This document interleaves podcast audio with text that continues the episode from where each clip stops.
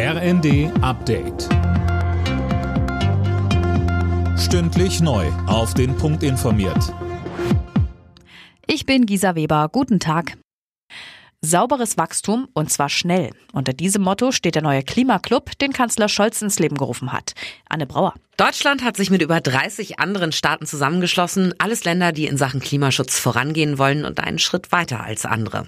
Bei der Gründungsveranstaltung im Rahmen der Weltklimakonferenz in Dubai sagte Scholz, uns eint die Überzeugung, dass der Klimawandel die größte Herausforderung des 21. Jahrhunderts ist.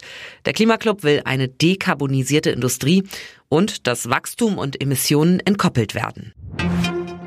Nach dem Ende heute der einwöchigen Feuerpause im Nahen Osten liefern sich die israelische Armee und die Hamas-Terroristen wieder heftige Kämpfe. Israel hat nach eigenen Angaben mehr als 200 Terrorziele im Gazastreifen bombardiert.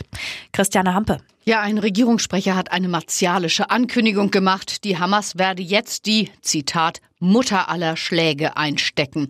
Er macht die Terrororganisation dafür verantwortlich, dass die Waffenruhe nicht weiter verlängert wurde. Bundesaußenministerin Baerbock hofft unterdessen auf eine neue Feuerpause. Das Leid für die Menschen in Israel und Gaza sei unerträglich, so Baerbock. Und das UN-Kinderhilfswerk UNICEF warnt vor einem Gemetzel in Gaza.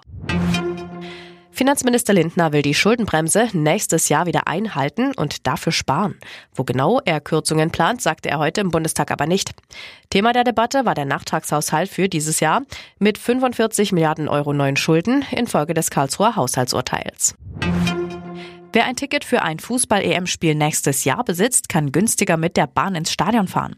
Ab Mitte Januar kann man buchen. Fahrkarten für die Hin- und Rückreise innerhalb Deutschlands kosten knapp 30 Euro pro Strecke.